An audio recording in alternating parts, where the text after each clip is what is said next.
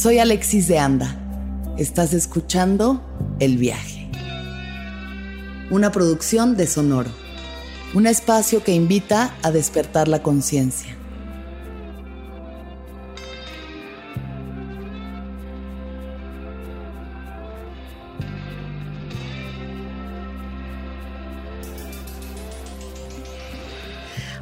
Yo soy conciencia, soy risa, soy luz, soy amor, también soy sombra y soy presente.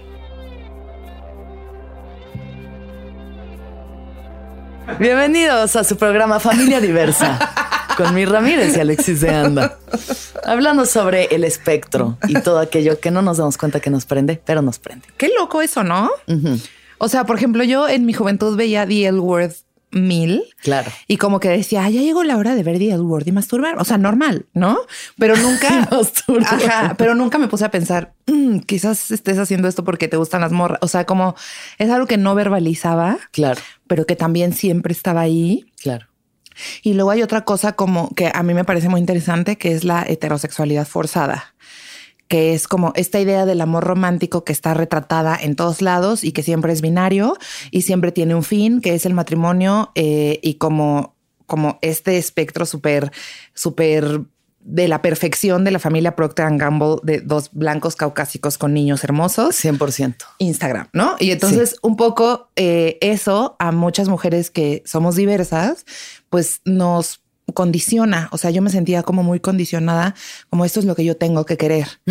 Y, y, como hay otra parte también de la heterosexualidad forzada, que es como no tener espacio para la bisexualidad en las conversaciones sobre diversidad. Ya. ¿No? O sea, como si la bisexualidad fuéramos unos fantasmas ahí que medio estamos confundidas o confundidas y que no, o sea, y que no tenemos claro nada y que no hay espacio también para tener relaciones horizontales con hombres y con mujeres. Como que parece que si tienes una relación lésbica, te cruzas de bando. Tienes que pertenecer a uno de los dos. Aquí no existe el gris, hay blanco, hay negro y ya. Exacto.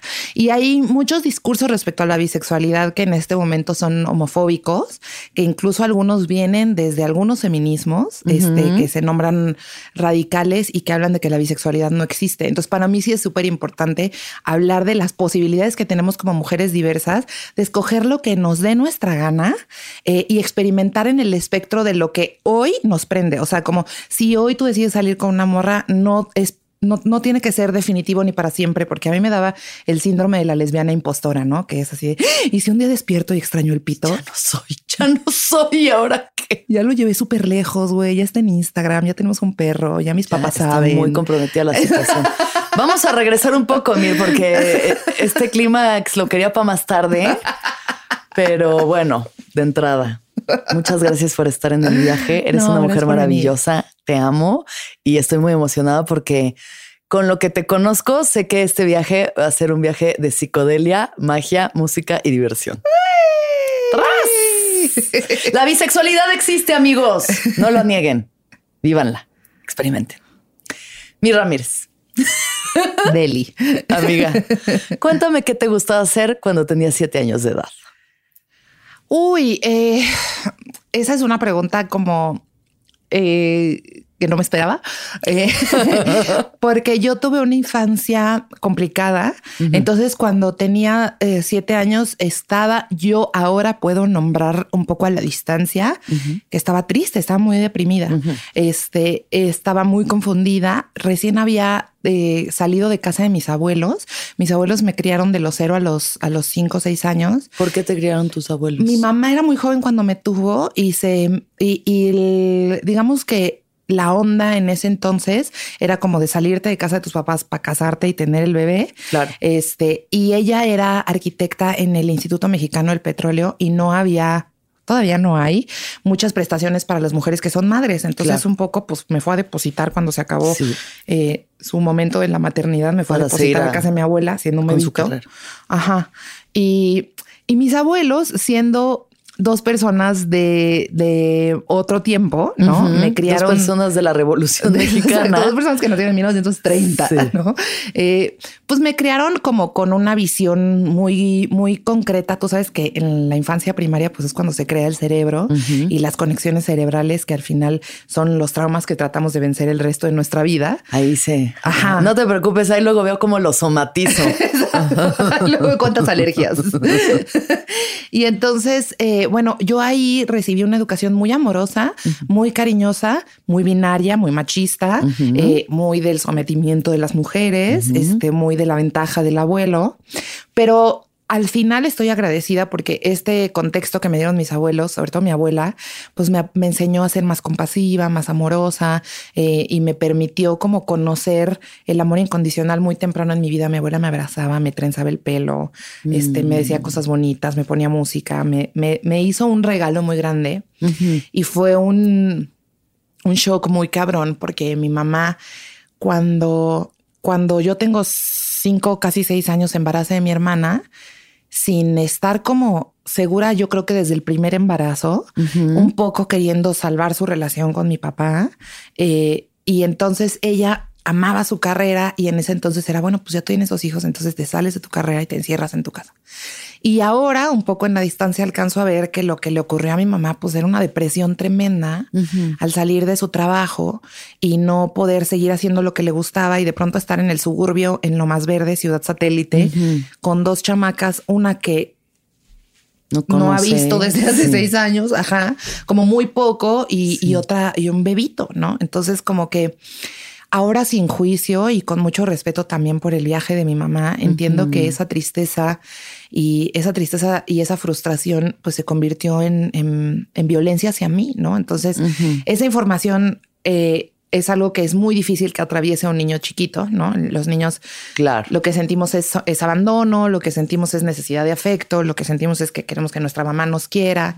Y yo en ese momento lo único que podía interpretar pues era que no era así, ¿no? Lo único que podía interpretar era que mi mamá no estaba como presente conmigo. Entonces, esto como, como justo fue un momento súper definitivo en mi vida que a mí eh, es justamente este evento eh, lo que yo a lo largo de mi vida he tratado de trabajar en cuanto a eh, la herida de abandono, en cuanto a la necesidad de la compañía, en cuanto a la necesidad de afecto, en cuanto a cómo aprender a a solventar mi propia soledad y mi espacio vacío y mi silencio, porque muchas veces el cerebro eh, a los que a los niños que somos sobrevivientes de ambientes violentos y sobre todo de mucha soledad, eh, el cerebro como que lanza estos estos mensajes como muy muy químicos que son como de mucha ansiedad cuando estoy sola eh, o cuando me siento rechazada o cuando o cuando siento algo que se parezca al abandono, que puede ser una cosa súper absurda. Por ejemplo, yo ronco como un camión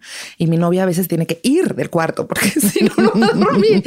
y en las primeras veces como que yo me despertaba y no la veía ahí y luego, luego mi cerebro empezaba como... Te están dejando. Ajá. Y entonces es un poco una lucha constante de la desidentificación de esa niña que fui y poder crear un personaje nuevo, eh, que no quiere decir que sea la negación de mi, de mi historia, sino como el no vivir mi vida a través del lente de que fui una niña maltratada, sino el tener un aprendizaje que me permita a crear algo que es distinto, porque antes yo me paraba como en cualquier foro y les decía, me maltrataron cuando era niña.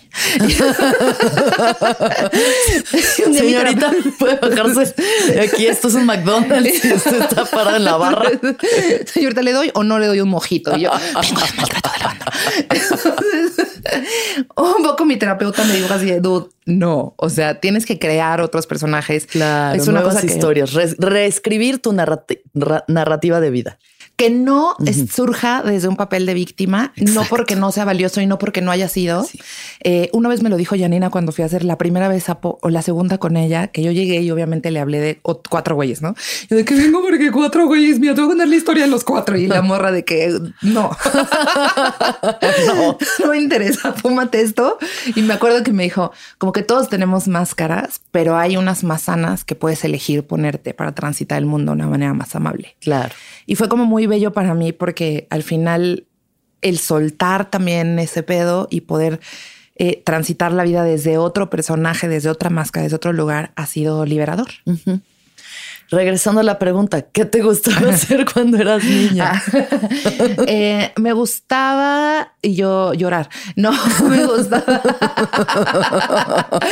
me gustaba eh, jugar con la tierra, como que me gustaba mucho, eh, inventaba perfumes, mm. este, que solo olían alcohol, pero iba y recopilaba todas las flores de la cuadra, este, jugaba como a que cocinaba con, con tierra, o sea, con lodo, así eran esas niñas que hacía pasteles de lodo, eh, jugaba mucho sola, este, entonces como que desarrollé una imaginación muy intuitiva, o sea, como que fui una niña que desde muy chiquita podía soñar despierta, o sea, como que me, ponía a imaginar estos mundos que me emocionan mucho, como que eh, cualquier fantasía que tuviera un árbol, una puerta dentro de un árbol o un portal adentro de un closet, o, sea, como esta idea como dimensiones. de una puerta que te lleva a otra dimensión que es de, mi creación completamente, es mágica, como esta idea, por ejemplo, me encantaba esta caricatura que se llamaba El autobús mágico. Buenísima. ¿No? Que era así, guau. O sea, estabas en un autobús que se hacía chiquitito y se metía por la nariz. Al cuerpo porque tenía gripe el niño y estaba ahí todos, sus, y todos sus compañeros dentro de su cuerpo. Los pulmones, la nariz.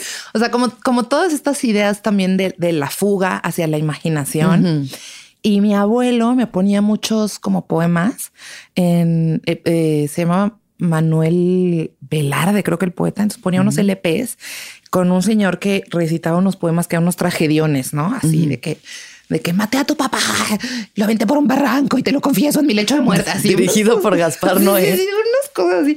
Y a mí como el escuchar la poesía, como escuchar mm. el, ritmo de la poesía, mi abuelo también recitaba poesía, eso me, encantaba. O sea, como desde hace mucho, mucho tiempo sentía como el, como el poder de la palabra, como algo muy, muy valioso y como, como muy chido. ¿Creciste con creencias religiosas? Nadie de mi familia era, era religioso. mis abuelos sí, mi abuela sí, un poco. Este, y yo más bien lo que pasó fue que iba a una escuela católica. Entonces me empezaron a dar catecismo y me, me, brincaba mucho, me generaba mucha confusión porque en mi casa nadie nunca me habló de Dios. Ok. Entonces, como a los 11 años me fui a para una iglesia, este, y le dije al padre así, oiga, vengo aquí, dicen que aquí vive Dios. y entonces me fue a sentar allí al confesionario, yo no había comulgado, y me dijo, ¿por qué me preguntas eso? Yo le dije, pues es que yo lo ando buscando como... Como que quiero hablar con él, no sabe dónde puedo comunicar con él. Y ya el vato me dijo así como que es domingo de ramos y me dio un ramo, ¿no? Y yo... Eso significa todo eso. y me dio una Biblia, me acuerdo que me, me dio una Biblia y me dijo, mira, lee esta Biblia y luego cuando, cuando tengas dudas, regresa, me la regresas porque es mi Biblia y este y platicamos y yo pues me robé la Biblia del padre y luego pasé años obsesionada con el libro de, Juan el Apocalipsis Ok. Y entonces, o sea, sí la leíste, sí la leíste. Pero las partes más horribles, o sea, donde se levantaban los muertos y los, los zombies se apoderaban del cuero y del, del pedo y le estaban los quién sabe cuántos jinetes y llovía fuego. Apocalipsis. Sí, sí. Y yo de que entonces no hubo una respuesta como tal y empecé a como a clavarme en que yo iba a vivir el apocalipsis. O sea, de niña me empezó a dar una paranoia así perra, como de güey, yo voy a estar presente cuando se acabe el mundo y me voy a preparar. Y entonces en mi cabeza se iba a acabar el mundo cuando yo tuviera 16 años en el año 2000. Claro, bueno, eso nos estaban diciendo, ¿no? Todos estábamos ahí medio aterrorizados en el Armageddon y esas películas y y, yo como que pensaba, o sea, tenía la preparación. Sí, como tenía como 12 años, estaba puberteando y pensaba, o sea, tengo de aquí a los 16 para vivir. Es un chingo. Sí. ¿No? Este, y fantasía La de cosas que voy a hacer. Y como que también hablaba conmigo, como tienes que ser fuerte porque cuando las cosas se pongan cabronas, tú este, pues tienes que ser porque lo vas a enfrentar. Y fue muy fuerte porque me acordé cuando llegó la pandemia. Yo tenía muchos sueños apocalípticos, obviamente, por mi obsesión con el tema. Y cuando llegó la pandemia, como que yo tuve un viaje de ayahuasca en el que le pregunté a la ayahuasca como, y esto es de lo que se trataba todo eso que leí. Y un poco lo que me mostró la planta fue la naturaleza de las purgas, más allá de su interpretación bíblica, ¿no? Que es muy desde el castigo. Mm. La interpretación bíblica de las purgas siempre es como, bueno, y llovió y se ahogaron todos por culeros, ¿no? y se levantaron los muertos y, los que se portaron mal se fueron al infierno por culeros. O sea, como mm. que todo el tiempo hay esta onda súper binaria y moral, del bien y el mal. Y un poco lo que la planta me enseñó fue No, güey. O sea, las purgas son parte de la evolución de la humanidad y tienen un, un, espectro que es mucho más poderoso, grande e incomprensible para, para tu mente. Claro. Entonces, estos momentos de purga son momentos de muchísimo amor incondicional porque permiten la aceptación de lo que es y el soltar el control. Mm. ¿No? Entonces, ese es un poco como, así te puedo resumir mi viaje espiritual. O sea, como que empezó preguntándome muchas cosas sobre la iglesia católica, durmiendo en el piso en la cuaresma para ver si Cristo me quería, este, no dejando de comer a escondidas, haciendo el sacrificio por Cristo, hasta que llegó un punto en el que mi reconciliación con el espíritu fue a través de soltar el castigo, Mm. ¿no? Y entender que las cosas son perfectas como son, sin, pues, sin, sin, sin tanto intermediario. ¿Tiene sentido? Para mí sí, totalmente. O sea, sí, al final es como en el gran espectro de las cosas, ¿no? Si pensamos la pandemia es algo terrible para nosotros seres humanos, para los que han perdido familiares, salud, trabajo, etc. Pero si piensas en el espectro, digamos, de la madre naturaleza, un paro que le vino a hacer, ¿no? Por un lado. Digo, por una parte en la que nos calmamos, nos encerramos, la contaminación, el hoyo de la capa de ozono se regeneró. O sea, ¿sabes? Los animales como que otra vez están ahí. Y pues bueno, los seres humanos somos una gran plaga, al final una plaga muy con mucha conciencia, muy inteligente, muy interesante, pero también hemos hecho mucho daño, ¿no? Y pues como todas las plagas hay que restablecer un cierto orden. Pero bueno, uh, no se me ha muerto nadie, así que esa es mi perspectiva. Igual y sería otra si hubieras sufrido otro tipo de. Claro, ¿no? claro, Pero claro. desde ese lugar, como que cuando las plantas te enseñan desde un lugar mucho más eh, ecuánime, ¿no? Al final, como que no te identificas tanto con tu drama humano, sino como con una totalidad, da mucha paz tener ese tipo de, de simbologías. Amiga, entonces, ¿tú qué querías ser cuando eras niña? Yo quería eh, tener mi programa de radio que se llamaba Doctora Corazón. Eh, me ponía mi bata de laboratorio Wow. y tenía mi micrófono. Este también quería ganar el concurso de Loti, que era un concurso de canto ochentero. y yo me imaginaba así, o sea, como que siempre imaginé con un público, Sí, ¿no? sí, Este, sí, sí. ovación Sí. y yo que llegando una nota así fantástica. Eh, y también jugaba mucho que tenía mi programa de radio que se llama Doctora Corazón, tenía mi micrófono de plástico, este, y ahí me hablaban para pedirme consejos de amor. Y yo, o sea, literal me inventaba los conflictos y me ponía a hablar. Así como, no, amiga, lo que tú tienes que hacer es darles así.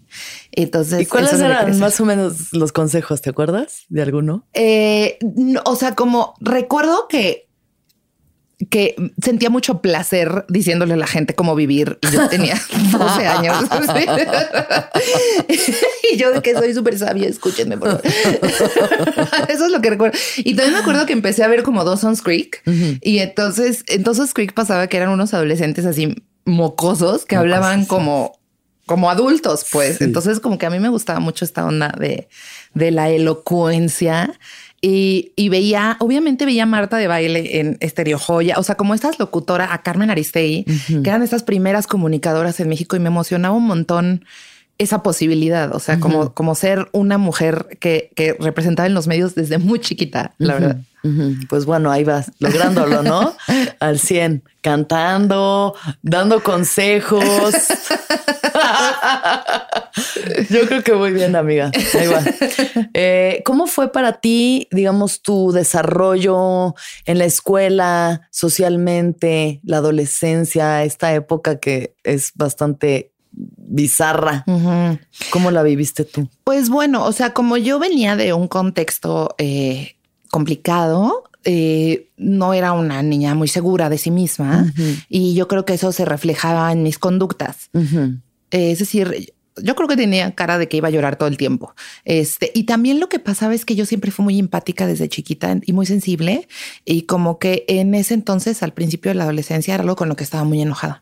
Este, como que decía, ay, las niñas cools no son sensibles. Las niñas cools están Son perritas. Pe- perrita, o sea, como que había justo este elemento de tienes que ser más perrita, ¿no? Y yo soy una persona muy poco perrita, la verdad, en mi naturaleza genuina, ¿no? Este, y como que eh, tenía que forzarme a ciertas actitudes como sobresexualizarme, como empezarme a cosificar cuando no estaba cómoda, claro, Como ver cómo las niñas a mi alrededor estaban pues en el faje total y yo no sentirme lista para el faje. Y por ejemplo, recuerdo que mi primer beso fue súper violento porque pues yo lo acepté, pero no quería, no quería besar a este carnal y me sentí súper eh, invadida por lo que él hizo.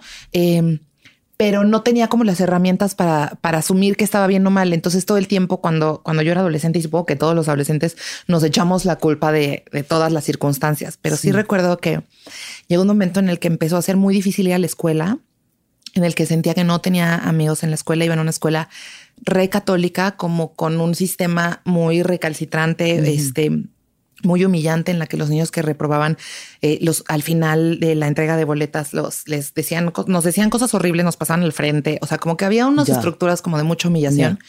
Eh, y al mismo tiempo como un ambiente de gente de, de, chavitos como con mucha lana que estaban pues viviendo una etapa que yo todavía no estaba viviendo. Entonces eh, empecé a hacer como como yo lo interpretaba buleada, ¿no? Este me ponía muy nerviosa cuando me pasaban al pizarrón y me pedían que hiciera sobre todo algo de matemáticas. Entonces me empezaba a bloquear y, me aventaban cerbatanazos. No vayan a llorar en casita. Mi historia es súper trágica. Agántese. yo, la rosa de Guadalupe. No, me, aventaban cerbatanazos y así. Y, yo empecé a sentir como hay un despertar muy profundo. Eh, porque empezó a, ocurrir por primera vez adentro de mí la rebeldía. Eh, o sea, empecé a sentir como los maestros nos estaban diciendo cosas que no estaban chidas, como yo no era la única persona que estaba humillada en la escuela, como eran las, los mismos tres tipos que estaban aventando cerbatanazos a todas las niñas, los que alzaban la falda, los que se burlaban de todas. empecé a reprobar todas las materias con cero, eh, empecé a dejar de ir a las clases, me empecé a encerrar en el baño. Un día me buscaron todos los maestros y yo escribí una carta en la que ponía una carta que puse en el corcho público de la escuela, en la que ponía un montón de groserías, todas las groserías que me sabía. Eh, y, básicamente en esa carta decía todo lo que yo pensaba que estaba mal con la escuela. Ay, wow. Entonces, como que hablaba de los maestros y hablaba de, lo que sentía, pues, y, era un poco dirigida hacia los demás alumnos, como ustedes no se merecen esto, yo tampoco. Wow. Entonces, como que nació algo, en, o sea, como que ahí hubo una incomodidad tan fuerte que ahora interpreto como un salto cuántico que fue como de la injusticia al esto no está bien adentro de mí. Sí. Y fue súper bonito porque cuando me corrieron de la escuela, porque claro que me corrieron, este, mi mamá fue y cuando leyó la carta entendió muy bien, o sea, como lo que yo no le había podido expresar. Y cuando salió de la oficina del director, que el director le dijo casi casi que yo iba a podrir, así una manzana podrida, iba a podrir a todo el huerto. Sí, sí, sí. Mi mamá lo mandó a la verga y salió de la escuela y me abrazó y me dijo, lo hiciste bien. Ay, qué chido. Y para mí eso fue definitivo, porque quizás si yo hubiera salido y me hubiera cagado y me hubiera dicho, o sea, me hubiera vuelto a reprimir. Sí. Pero como que también el espíritu rebelde de mi propia madre fue como de, lo hiciste bien y confía en ti y todo va a estar bien. Y si pierdes el año escolar, no pasa nada. O sea, es primero de secundaria, no pasa nada.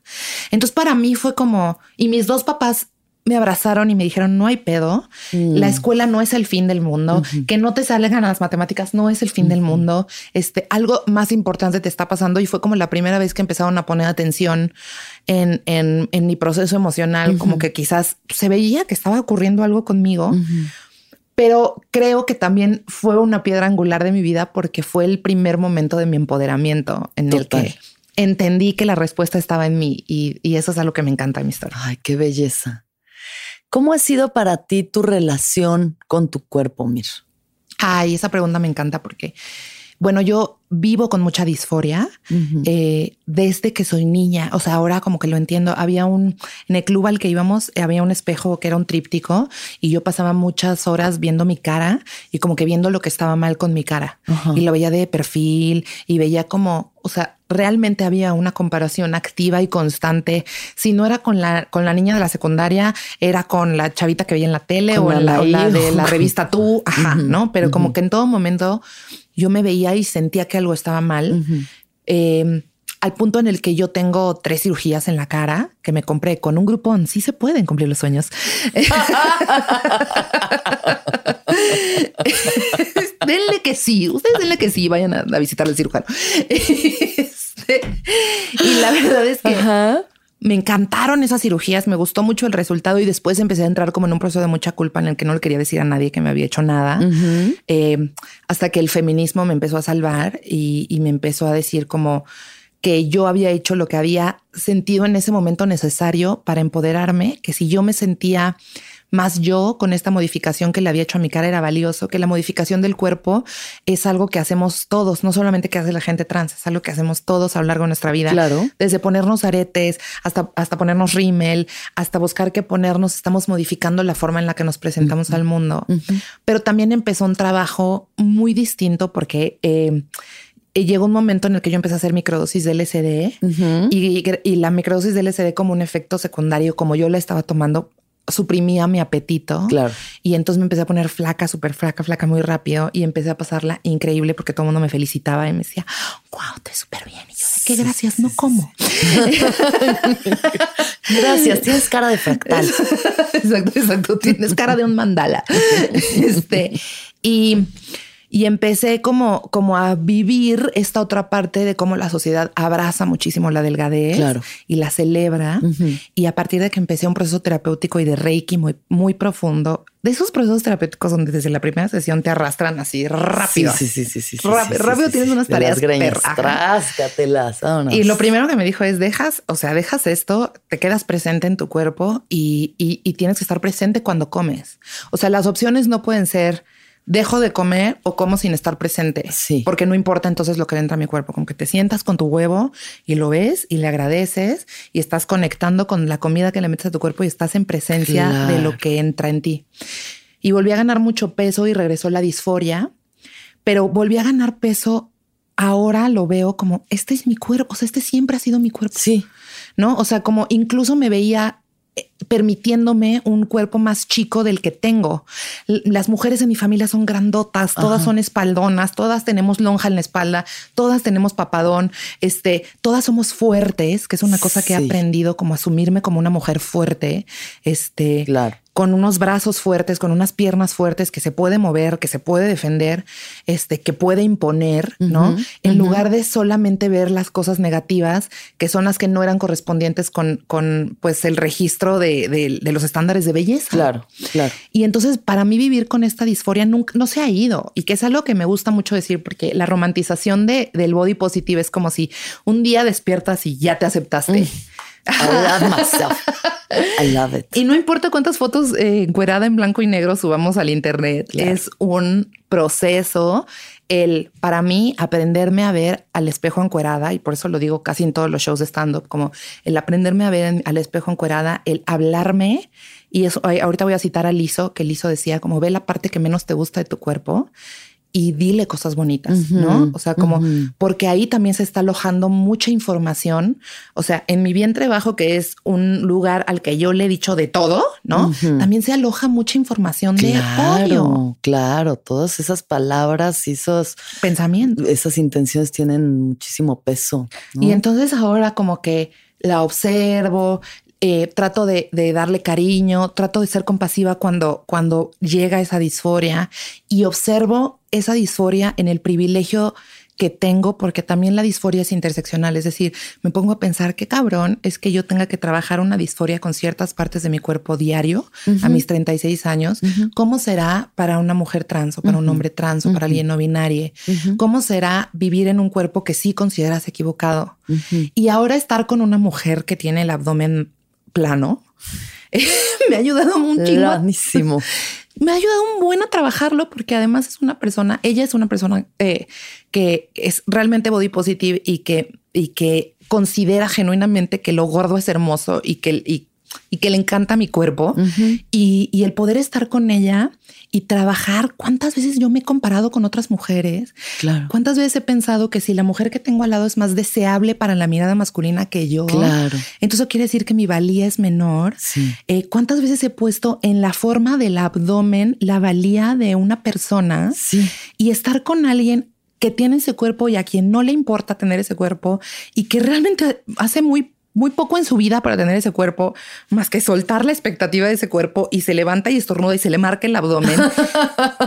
y la amo, porque además si no la amara sería distinto, ¿no? Claro, totalmente. O sea, si hubiera una distancia podría medio guardar, alojar en algún cajón la envidia, pero el que la ame y el verla hacer lo que hizo en Sincroniza la Trompa en bikini, me hace sentir como, como, como este, como esta chispa de que el amor sí vence la sombra eh, como de que tener a alguien tan cerca de mí que tiene esas características me ayuda a trabajar en mi propia disforia y, en, y en darme cuenta que qué tan cabronamente introyectada estaba en mí la envidia y la competencia con otras mujeres. Claro, sí, 100%. Al final es eso. Toda esa competencia está ahí planteada para la mirada masculina. Es decir, que si quitamos de la ecuación el cómo nos ven, nos desean y nos quieren coger los hombres, si lo quitamos de la ecuación, baja un montón la comparación baja un montón porque dejamos de ser un producto de marketing a la venta para ellos. Y además al final ni siquiera es como nos ven, nos desean y nos quieren coger los hombres, sino la imagen que tenemos de cómo nos ven, nos desean, porque al final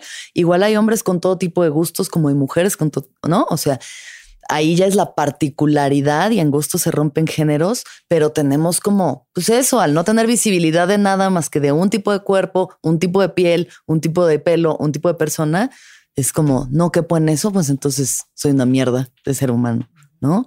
Y ver eso, cuántas veces nos estamos comparando constantemente, subconscientemente, o sea, a veces ya ni la cachas, ¿no? Y, de pronto te das cuenta de que estás viendo a otra mujer de una forma objetificándola, criticando, ¿no? Yo soy más, yo soy menos, somos distintas. Ajá, y digo, después de todas las experiencias psicodélicas que tanto tú como yo hemos tenido, sabemos que pues sí, es el envase y es sagrado y es el templo, pero al final no es lo que somos. Y, bueno, en mi caso, poder asumir que muchos de estos momentos de envidia en el que estaba yo en la playa con mi amistad y estaba viéndole el cuerpo y sintiendo envidia, también era una parte en la que yo no estaba hablando conmigo, en la que a mí me gustan las mujeres.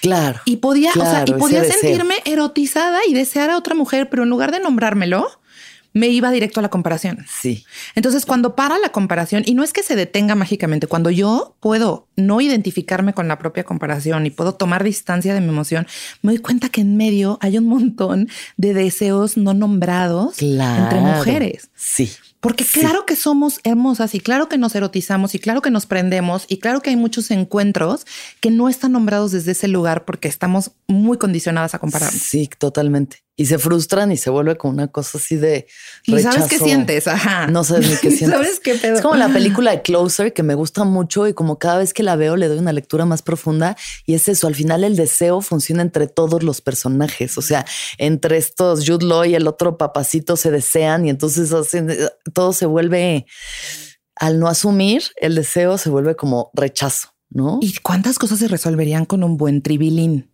Yo te la dejo. ¿Cuántos conflictos no habría en la historia con un buen tribilín? Troya, por ejemplo. un horchatón y se resolvía todo. Oye, este, ¿cómo llega la comedia a tu vida? Mm. Pues mira, o sea, como es muy, em, es muy bonita esa entrevista porque justamente va descubriendo que siempre estuvo ahí. Claro. Este, y que él, yo era muy introvertida, como que me hubiera gustado decirles en esta entrevista que yo era la payasita del salón, pero cero, ¿no? Y que gracias a, a, ese silencio que yo guardé en mis años adolescentes, pude observar muchas cosas del mundo que hoy son premisas cómicas. Eh, y creo que se nos enseña que los tímidos no tienen mucho que aportar al mundo y yo creo que la gente como social y awkward y así es la gente que, que más está observando y que más posibilidades tiene de extraer de la realidad, transformar y hacer arte. Claro. Eh, particularmente la comedia llegó a mí cuando yo ya estaba un poco más grande. Eh, tuve una relación con, con un vato que, que pues terminé, o sea, terminé con un vato y, quedé muy triste. Eh, y entonces me puse a pensar qué tengo, qué hago, qué hago, qué hago. Y mi roomie de ese entonces, yo vivía en satélite con mi roomie, me dijo, oye, hay una audición para tres eh, puestas en escena musicales de una compañía amateur. Es Mentiras, Rocky Horror Picture Show y Chicago yo voy a ir a audicionar, ¿me acompañas? Y yo sí, entonces la acompañé y ya estando ahí, pues dije, ay, ¿qué más da? ¿No? Ni siquiera había visto mentiras, me puse a cantar una canción de Lupe D'Alessio porque me sé todas las de Lupe D'Alessio. este, hice ahí un performance y me castearon para ser Mamá Morton de Chicago. Mm. Entonces, pues obviamente yo tenía que, que tus 27 años y todas las chavitas de la compañía tenían que tus 20. Entonces, este, eran unas bailarinas así máximas y yo me veía un poco más madura, ¿no? Y me pusieron en este papel súper cómico que yo no, como que yo al principio no lo, no lo leí así, que dije, ah, órale. Y entonces, eh, pues todo fue un desastre, obviamente, porque era una compañía amateur. Entonces el escenario no servía, el de las luces estaba dormido, nada más fueron nuestras tías a la función. Así fue triste, triste, triste. Este, la primera función estaba saliendo mal, así mal, de que la gente se quedaba callada en medio de la boda, así feo. Y yo estaba, o sea, como que ensayé un chingo y me sacó un poco del duelo que estaba viviendo. Este estaba además en el cuerpo de baile y el cuerpo de baile de Chicago es hermosísimo. O sea, a mí es de las coreografías que más me gustan. Em, regresé un poco a la infancia, a esta onda como del escenario, el baile, el teatro. Y el día del estreno, algo me pasó que tenía yo una actitud muy distinta a todas las veces que había ensayado. O sea, el día del estreno yo estaba en Broadway y estaba por estrenar mi papel y estaba metida así de que nadie me hable, estoy ensayando así. Ajá. Y entonces subo las escaleras de este escenario horrendo porque era una tarima así de madera hecha con palillos. De guacales. Ajá, yo de que me voy a matar. Y entonces subo y el de la luz está jetón y no me echa la luz. Y entonces yo tengo que hacer un monólogo mientras bajo, ¿no? Y entonces empiezo a hacer el monólogo y me doy cuenta que no veo nada y, de pronto el de la luz me echa la luz y yo paro y lo empiezo a rostear. Y le digo, no, hombre, gracias. Y, me sale, o sea, me sale este como, como elemento orgánico de la comedia que genera una risa y luego un aplauso que me da mucha seguridad para continuar con mi personaje y empiezo a improvisar en, en la escena. Y eso, o sea, ese fue un momento crítico para mí porque eso fue lo que más me gustó de la obra. Como primero el poderme tomar en serio el escenario que sea, no importa cuál sea, y el otro como el poder estar suficientemente presente en el momento para asumir que lo que está pasando es absurdo, pero también suma. no resta. O sea, en lugar de estar así como de fingiendo que el de la luz está haciéndolo bien, claro, el poder nombrar las cosas en presencia, que es un elemento de la comedia muy chingón. Y entonces a partir de ahí como que algo en mí se torció y después eh, empecé a conocer gente, empecé a conocer a Juan Carlos Escalante que me dio clases. Saludo a Juan Carlos Escalante. Eh, hace muchos años y empecé a conocer gente que pues, se fue a, Londres, a, a Leye, a ese güey, se fueron a estudiar y regresaron con una técnica. Claro.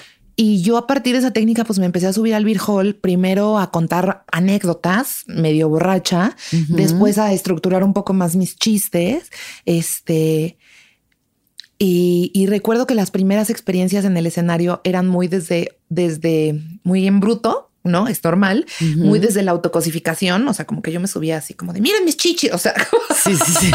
Mira mis chichis, estoy sola. muy de, justo, muy desde la autoconmiseración, ¿no? que era un lugar como, como que yo veía que todos los gorditos se subían y decían que eran gorditos. Eh, y recuerdo que hubieron muchas etapas, pero también hubo una, una que te agradezco mucho porque estábamos allá afuera de la caja popular y, me dijiste, oye, tu rutina funciona, pero no sé si te, encante lo que estás diciendo de ti. Y para mí eso fue como muy diametral porque me permitió empezar a editar primero pensando en mí, mis chistes y no pensando en lo que iba a dar risa o en lo que le iba a gustar a la gente, sino pensando en qué es lo que estaba yo diciendo de mí. Y no fue la única vez que me influiste un buen. Otra vez me dijiste, como ah, me estabas hablando como de tu propia experiencia y me decías, eh, me gusta mucho empezar a, integrar el amor en mi discurso. Sí. Como desde el amor a México voy a hacer este chiste y desde el amor a mí misma voy a hacer este otro chiste. Y, y, y para mí como ir viendo otros discursos, discursos distintos que no solamente fueran desde la autocosificación o desde la autoconmiseración o desde el subirme al escenario a repetir mi trauma para lastimarme, porque al final las palabras forman la realidad. Totalmente. Entonces, si yo me subo al escenario y todo el tiempo estoy diciendo que soy fea, eso es lo que voy a sentir. Sí, sí. Es esa parte, bueno, te agradezco mucho, gracias por el shout out. Este, sí, ¿no? Como que creo que además en general las mujeres cuando empezamos a hacer comedia, o por lo menos cuando nosotras empezamos a hacer comedia, era como la única, o sea, me dan permiso de subirme si hablo mal de mí misma. Siento que, el, que mi licencia está a través de hacerme mierda, hacerme menos, decir que estoy fea, que estoy sola, que estoy fatal, ¿no? Y, y pues conforme vamos haciendo la chamba, porque también igual en ese momento así lo veíamos y así veíamos la vida y la comedia de nosotras mismas, pero conforme vas haciendo tu chamba interior, pues hay que ir alineando el discurso a la chamba, ¿no? Al nivel de conciencia en el que estás. Entonces, ese cambio, o sea, que dices, no, pero como si no estoy sufriendo, ¿de qué voy a hacer arte? Si no, pues, güey, desde el amor, ¿no? ¿Por qué no? Si es un acto tan amoroso hacer comedia, que sea amoroso hacia nosotros mismos también, ¿no? A mí ahorita como que ya de pronto cuando todavía veo banda, y depende del sentido del humor de cada quien, pero banda que sigue tirándose mierda a sí mismos es como... Mm, se distingue un poco mejor. Sí, pues ya lo sientes distinto, ¿no? O sea, y, sí, eso, eso significa que tienes que además hacer un esfuerzo extra para salir de la zona de confort y hacer, ¿no? El chiste amoroso, el chiste más inteligente, más sofisticado y meter el discurso, que al final es mucho de lo que se trata tu comedia y la mía. Claro. Mir, ¿cómo ha em, atravesado todo este, este viaje que es tu vida, el feminismo? Tu tema favorito. Y yo, agárrense, ahora sí empezó, ponte a grabar. Este, fíjate que recordando un poco cómo empecé en la comedia, me acuerdo muy bien que era normal eh, el que, no sé, probablemente lo siga haciendo en, muchos sentidos, pero en ese entonces éramos menos comediantes y para mí es más visible a la distancia. Era normal que cuando yo me subía al escenario o cualquier otra morra se subía al escenario, que me puse mi vestido y mis botitas para ponerme linda y lo que sea. La persona que estaba antes que yo generalmente hacía un comentario que tenía que ver con mi cuerpo eh, o con si me quería o no me quería coger. Exacto. Y generalmente era un varón. ¿No? Entonces, como que yo todas esas conductas las había, las había normalizado mucho, como que pensaba que eran parte de, como dices, el ser aceptada, claro. ¿no? Que me den chance de subirme implica que, bueno, pues el host va a decir algunas cosas de mis piernas y yo me voy a tener que reír y verme súper cómoda con ello. Y al mismo tiempo, pues esta transformación del discurso propio. No solamente eran las cosas que pasaban en el escenario, eh, eran las cosas que pasaban abajo del escenario que tenían que ver con ganarme un espacio al interior de la escena de la comedia. Como estaba Sofía, niño de Rivera, hasta, hasta la, cima, ¿no? Del espectro. Era, es la mujer que abrió las puertas para que todos nosotros pudiéramos hacer estando en México. Y parecía, o el discurso parecía ser como de solo hay espacio para Sofía y quien sea que vaya a sustituir a Sofía y ya. Y todos los demás vamos a ser hombres.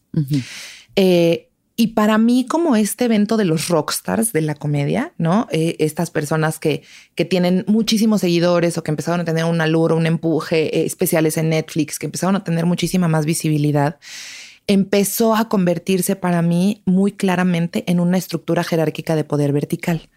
Es decir, en la que estas personas que son más cool, que esto seguramente pasa en todas las, las ramas del mundo. Estas personas que son las más cool tienen más derechos, eh, tienen más atención, tienen más posibilidades de subirse al escenario, son las personas respetadas. Pero si tú eres una persona nueva, te este, tienes que acercar con alguien que te enseñe. O sea, como que casi alguien te tiene que dar chance, ¿no? De estar aquí adentro. Sí. Ahí al, interior de, de pues de mi experiencia, había unas figuras que para mí fueron muy trascendentales, que es la figura del maestro de stand-up. ¿No? Cuando yo era nueva, obviamente yo quería que estas personas que hacían reír muchísimo en el escenario, en el escenario me enseñaran a escribir chistes y quería colaborar porque al final la comedia es, de colaboración. Totalmente. Y la escritura de comedia es mucho más fértil cuando es entre varias personas. Entonces hay este elemento que es el tallereo, ¿no? Y yo me daba cuenta que en estos eventos del tallereo me sentía súper incómoda porque escribir comedia es fallar muchas veces y cagarla muchas veces y decir muchas cosas que no dan risa y un poco te pone en un lugar vulnerable, ¿no? Como un lugar en el que no quieres cagarla frente a la gente, pero al mismo tiempo te lo tienes que permitir para que el otro o la otra te diga tu chiste puede ir mejor por acá y por acá. Y entonces me di cuenta que estos espacios también me, o sea, como que tampoco me sentía tan cómoda, tampoco sentía que pertenecía, me ponía nerviosa como cuando estaba yendo a la secundaria. Entonces, eh, tuve una experiencia en el 2016 en la que mi maestro de stand-up em, intentó abusar sexualmente de mí y un año después lo denuncié al darme cuenta que pues lo había hecho con, con muchas más mujeres eh, en el medio, fans, alumnas, etcétera. Y eso fue la experiencia transformativa. De, eso fue como la, la, puerta hacia el feminismo. En ese entonces yo estaba colaborando con un festival de cine que justo ahorita está en línea, que se llama Femme Revolution Film Fest. Estábamos diseñando apenas la plataforma del festival y empecé a involucrarme con estas mujeres feministas fuera del medio que me explicaban un poco sobre la violencia simbólica y la naturalización de las violencias al interior de todos los espacios. Como es decir, si en todas las telenovelas y las películas y en todos lados vemos que las mujeres se someten a la estructura patriarcal, evidentemente eso es lo que vamos a esperar en nuestra, en nuestra propia estructura. Y entonces yo empecé a destapar un poco las primeras capas de cebolla de cuánta violencia estaba admitiendo en mi vida, a a raíz de estas creencias como el amor romántico, como el querer pertenecer a la tribu, como el querer ser stand pera, como el querer aprender a, a escribir stand-up, como el estar en un, en un espacio en el que está involucrado el alcohol, la vulnerabilidad, la noche, las horas de la madrugada y esas cosas que implicaban para mí como mujer y por qué me seguía sintiendo en desventaja. Porque yo podía ver a los comediantes varones estar en ese mismo espacio que yo, a la misma hora que yo, y yo tenía que cuidar lo que estaba tomando y con quién estaba hablando y ellos no. Sí. Y esas preguntas fueron definitivas para como como un segundo despertar muy profundo en el que a raíz de esta denuncia no solo me di cuenta que yo estaba viviendo una realidad que estábamos viviendo muchísimas mujeres al interior de la escena, sino que estábamos observando, y es algo en lo que sigo trabajando, un patrón que tiene que ver con las chavitas nuevas que quieren entrar a hacer comedia y que les es súper difícil porque el ambiente es y lo cito entre comillas demasiado pesado. Y cuando digo el ambiente es demasiado pesado, quiere decir que hay unos gatekeepers o como le dice Ofelia Pastrana, cuida rancheros que están ahí viendo quién entra y quién no, y quién vale la pena y quién no. Y generalmente las mujeres se encuentran en un lugar de muchísima desventaja. Entonces, para mí, eh, cuando vi que a pesar de la denuncia que había hecho y a pesar de los esfuerzos que habíamos hecho colectivamente, porque muchísimas mujeres soportaron mi denuncia y no solo eso, sino hicimos todo un movimiento que tenía que ver con el diálogo con los hombres y empezar a entender este, este pedo. Y un año después le volvió a pasar lo mismo a otra morra en el mismo baño del mismo lugar. Me rompió el corazón eh, me dio una dosis de realidad muy perra que no ha dejado de suceder. Y, y, entendí que el patriarcado es profundo, que está dentro de nosotros y que no puedo, o sea, que yo en lo personal me hace mucho más bien el hacer algo que el quedarme en un estado pasivo eh, y en silencio. Sí. Y ese hacer algo eh, pocas veces tiene que ver con ir a confrontar al agresor en este momento estamos en la, en la ola eh, o en el momento del feminismo en el que la denuncia es una cosa súper importante. Y son estas mujeres que alzan la voz las que están llevando así la batuta de, la desestructuración patriarcal.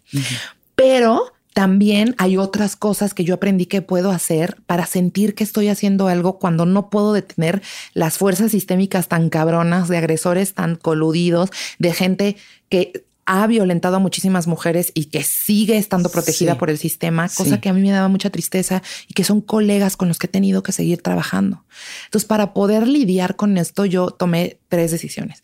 La primera fue aprender a tener una distancia sana de mi oficio y la necesidad de pertenecer. Porque en la necesidad de pertenecer están las relaciones que no son horizontales. Inclusive cuando yo soy una mujer que tiene nueve años haciendo esto y tengo cierto respeto al interior de la comunidad y eso es un privilegio, de todas maneras a veces me gana el, ay, ¿por qué no me invitan? Ay, es que quiero estar ahí donde están todos. Sí, obvio. Sí, sí, claro, claro. Me gana porque soy humano y entonces el aprender, ok, yo estoy decidiendo no ir a este espacio que puede que parezca súper divertido, que puede que me emocione un montón hacer esto, ¿por qué no estoy de acuerdo con esto que hizo esta persona o este grupo de personas y tengo que ser congruente conmigo independientemente de lo que pase hacia afuera, hacia adentro primero. Y el aprender como me pasó en la secundaria, que no es eh, acercarte a la tribu desde un lugar de inseguridad eh, y de desmerecimiento, esperando que te acepten y que te cobijen, porque ese espacio vulnerable es de, de donde el patriarcado se agarra sino acercarte a la tribu desde un lugar horizontal y de merecimiento, no solamente para que haya un espacio para mí, sino para que haya un espacio para más mujeres. Y entonces crear espacios seguros en los que el tallereo no sea una competencia de quién es el más chistoso, sino un espacio donde sea posible la vulnerabilidad y contribuyamos. Eh, crear espacios seguros para que las mujeres puedan ir solas y juntas al open mic. Y si son 15 morras que se apuntaron al Open Mac, aunque se suban seis, va a haber una pluralidad del discurso y no va a ser el mismo vato vestido en una hoodie diferente diciendo lo mismo, ¿no? O sea, va, a haber una pluralidad porque las mujeres también somos diversas. Claro, sí, sí, sí, Y entonces se puede, o sea, así es una manera que, que yo aprendí dando talleres con la, con la empresa Acto. Eh, eh, a, mujeres que hacen comedia en toda la República que me permitió darme cuenta que es bien fuerte el poder colectivo. Que más allá de yo ser un icono feminista o tú ser un icono feminista, el poder de la colectividad, que las mujeres nos reunamos, que nos presentemos juntas, que presentemos nuestra diversidad, que seamos rebeldes desde el escenario, ocupa muchísimo espacio y avanzamos muchísimo más que bajarme con el viejo horrible y tratarlo de convencer que lo que está haciendo es, es, es está mal, pues, o que su discurso no está bien. Porque al final la comedia que hace reír sin importar lo que diga es comedia. Sí. Pero el punto es que ya estamos desarrollando un pensamiento crítico para poder observar lo que nos está haciendo reír y cuestionarnos. cómo nos sentimos como público y cómo revisamos nuestro material cuando nos paramos en un escenario. Y creo que es súper importante nombrar que nada de estos descubrimientos son morales no tiene nada que ver con el bien y el mal. No quiere decir que las mujeres seamos buenas y los hombres malos. No quiere decir que... Sí, porque además él es un sistema que a todos nos, nos atraviesa y a todos nos hace daño. Es una cuestión más de opresión y de privilegio y de observar cómo estamos parados respecto a la sociedad y de qué mm. manera sí es posible transformar el discurso. Y esa posibilidad la tenemos, obviamente, entre más vulnerado esté el grupo social al que perteneces, más posibilidad tienes de ser transgresor, porque hay un montón de, lugares para arriba a los que puedes llegar. Por eso ver a comediantes como Elisa Sonrisa claro. o como Raquel Aedo es súper enriquecedor, porque observo desde un lugar, desde una trinchera que a mí no me pertenece y que yo no he acuerpado, una lucha que tiene muchísimo tramo que recorrer hacia arriba. Entonces, esta, esta morra se puede burlar de muchísima gente tirando hacia arriba y aliarse con todos los grupos vulnerados que también tiene debajo. Totalmente, sí, 100%. Son tres entonces las cosas. Ay, no, ya se me olvidó. Ya quién sabe cuáles son las otras, las otras dos, los tres pilares de feminismo. Bueno, hay otra como que tiene que ver con la denuncia. Eh, el yo haber hecho una denuncia temprana y el yo ser una persona vocal con mi feminismo constantemente también hace que me lleguen una cantidad de denuncias como muy tremenda a mis redes sociales. Sí. Y que en algún momento yo me quise sentir como la salvadora de todas las mujeres en México. Y la verdad es que emocionalmente me costó mucho. Claro, totalmente. Porque yo soy una comediante, yo no soy una doctora en género, ni soy una persona que se dedica a hacer acompañamiento en violencia. Y el no sobreprometer eso y, y, y no desde el ego decirle a todo el mundo, claro, aquí yo las cobijo, no, sino aprender a canalizar en desde la comunidad cuáles son las cosas a las que yo puedo acompañar y cuáles son las cosas a las que no. Y al final yo soy una comunicadora que lo que está haciendo es poner allá afuera lo que conoce, lo que sabe y lo que siente y que con muchísima empatía y con muchísima gratitud por compartirme yo las puedo canalizar, pero lo que no puedo hacer es subirme absolutamente a todo, porque también lo que termina pasando es un desgaste muy cabrón. Sí, de abanderada del, ¿no? Del feminismo, que sí, claro, o sea, son, somos símbolos, como hay muchos símbolos, pero también humanos que no se las saben todas. O sea, a veces cargar con historias de otros es. Es eso, es justo lo que haces, canalizar, ¿no? Porque no es dejar abandonado de que, ah, no, chido tu coto, yo no puedo con esto, sino pues te asisto, dirigiéndote hacia alguien que sí puede ayudarte, ¿no? Porque pues tampoco es eso, ni, ni, ni querer cargar con absolutamente todo, porque te drenas y no, desde ahí no puedes tener una resistencia y una lucha. Y al final eh, es colectivo. O sea, lo que estas mujeres, lo que está pasando también al haber tantísimas denuncias y sobre todo las denuncias que tienen que ver con la comunidad en la que yo me muevo son las denuncias que a mí me interesan mucho porque son, son estos colegas que tengo cerca que, que pues sí, o sea, que podemos nosotras nombrar muy fácilmente dónde están los agresores al interior de nuestra comunidad. Y creo que eh, este momento en el que las mujeres están alzando la voz es crucial porque estamos aprendiendo a creer en las denuncias, estamos aprendiendo a colectivamente acuerpar la lucha de otras mujeres. Entonces creo que es súper importante tratar con la delicadeza y con la sensibilidad y con la inteligencia que se merece este momento y no a lo loco, porque muy a lo loco yo he hecho cosas de las que me he arrepentido un chingo. Entonces, detenerme y poder eh, ofrecer lo que puedo ofrecer y canalizar hasta donde puedo ha sido un, lugar de respeto para mí. Y yo creo que el no, desde otro lugar, la tercera sería como la, el arma más grande que yo tengo es la palabra. No, yo no soy abogada, ni de pedo me voy a parar en un ministerio público a menos que sea necesario. Eh, entonces creo que en este momento mi espada es la palabra. Y a través de lo que yo ejerza, el poder que yo ejerza en el escenario, el poder que yo ejerza en los foros públicos, el poder que yo ejerza en entrevistas como esta, es, es el poder que a mí me representa y el lugar desde donde yo comulgo con amor con otras mujeres. Entonces, como no olvida que el, el o sea, que todo el feminismo que me habita es súper importante, pero que el momento donde se pone más chido es cuando yo puedo ejercer la palabra para poderme comunicar y que la palabra es más grande que yo y más fuerte que yo y que viene de lugares más bonitos que yo y que si permito que me atraviese con amor, probablemente llegue a lugares en los que yo no sabía que tenía que llegar. Entonces es un poco confiar en que si se integra el amor al discurso, también las cosas van a fluir y van a llegar a su cauce. Totalmente, sí. Qué hermoso. Qué hermosa trinchera en la que nos toca guerrear. Sí, sí, ser mujeres comediantes ahorita es como. Sí, es maravilloso. El rock and roll. ¿Cómo, me gustaría preguntarte a ti, cómo eliges responder, porque justo es lo que decimos, no reaccionar, no reaccionar a veces desde ese instinto que hay mucho y hay mucha ira y hay muchas cosas, ¿no? Que llevamos cargando tanto tiempo, pero no reaccionar, sino responder a todas estas personas de las que salen acusaciones, pero al final no pasa nada. O sea, ¿cuál es la forma en la que tú respondes? ¿Alejándote, cortando relación con estas personas? ¿Qué es lo que estás haciendo tú? Pues eh, lo que intento hacer, no siempre sale, es visibilizar a la víctima. O sea, como en el momento en el que la víctima nombra a un agresor, en ese momento yo, obviamente a veces me duele, porque a veces los agresores son mis amigos, es gente con la que me echo unas chelas, es gente que quiero, es gente que me ha enseñado cosas. Porque como dice Pablo, el agresor no está escondido atrás de un arbusto esperando salir. El agresor es tu tío, el que te cae cabrón, que cuenta los chistes, con el que te encanta echarte unos whiskies, que es adorable, encantador. Obvio. Entonces, el poder atravesar ese proceso de duelo ya con firmeza, como para mí es muy claro el, el, el, el, soltar también la necesidad de apapachar siempre al agresor. Claro. Como, claro. ¿qué vamos a hacer Protegiendo ahora? siempre con la este- masculinidad así. ¿Qué vamos a hacer ahora con este hombre que tiene un Me Too? ¿Quién lo abraza? Nadie lo abraza. Que se haga responsable, que vaya a terapia, que, que empiece a entender qué es lo que le pasó, que su red de apoyo lo contenga.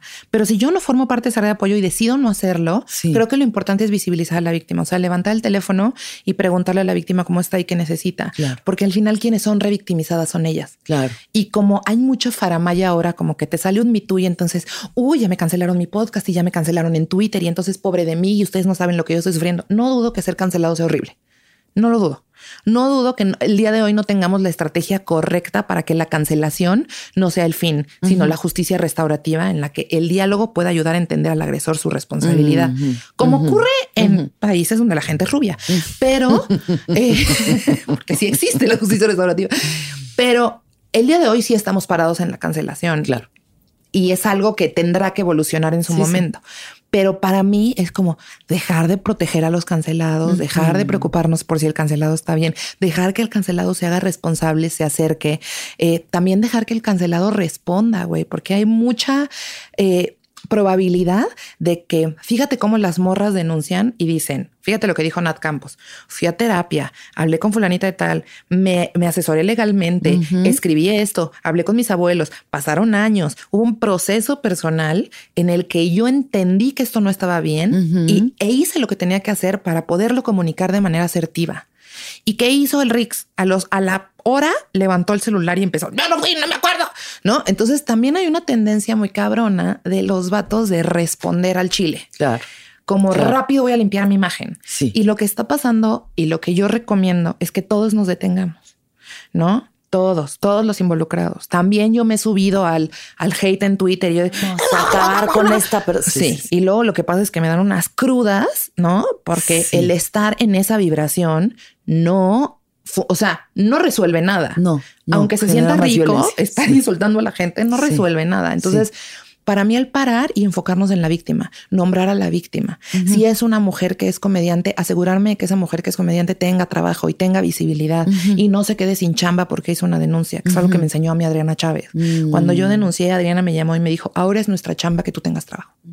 Entonces es un poco el empezar a visibilizar estas personas que son invisibles. No, y que en el caso de como yo lo veo en la comedia, generalmente son morras que se fueron o que dejaron su camino cómico porque la pasaron tan mal que renunciaron a esto que los agresores no han tenido que renunciar nunca. Claro. ¿No? O sea, porque puede ser que tú llores mucho porque te quitaron tu programa o porque ya no te llevaron al show, pero esta morra ya no hace shows por lo que tú le hiciste desde hace años Sí. y no está culpando a nadie, Sí, ¿no? sí. Entonces, un poco el visibilizar y el arropar, el acuerpar la lucha de otras mujeres es el decirle mi escenario es tu escenario, podemos compartir esto. Mm. Eh, entiendo que hay veces que hay muchísimos conflictos eh, personales en medio, eh, pero sí creo que el, vale muchísimo la pena que como morras levantemos el teléfono y nos acerquemos a la víctima y le preguntemos cómo está y le digamos que estamos aquí para ella. Sí, sí, apoyarnos, ¿no? sentirnos apoyadas, muy importante. Pasando a otros temas, un poco más... De drogas, ojalá me preguntes. Vamos a hablar de drogas. Mi Ramírez, cuéntame. ¿Cómo ha cambiado tu vida a través de la psicodelia? Ay, viva, la plant, te decía. viva la plant, viva la plant. Ay, no, pues qué maravillísima. O sea, la verdad es que hace en qué fue en agosto del año pasado hice mi primer viaje de ayahuasca con mucho temor a que la ayahuasca me fuera a regañar y me dijera que ya no podía fumar mota. Estaba muy preocupada. Por favor, no, me la quiten. Y lo que me mostró eh, eh, cuando le hice esa pregunta fue súper bonito. Yo estaba en un salón completamente oscuras y arriba de mi cabeza había un cauyumari eh, de Wirrárica, ¿no? De lentejuela. Un, venado. Un venado. Y entonces estaba el venado abajo de mí, como que yo lo vi, decidí sentarme abajo como para que me protegiera y en el, en el viaje, cuando le pregunté sobre las plantas, me las enseñó eh, primero me enseñó el peyote. El peyote es una, una, planta, el, el es una planta con la que yo tengo mucha relación. He hecho varias ceremonias ya. Hemos compartido ceremonias. Hemos compartido ceremonias. La verdad es que me parece una ceremonia súper bella. Eh, que también involucra una reconciliación entre los pueblos mexicanos.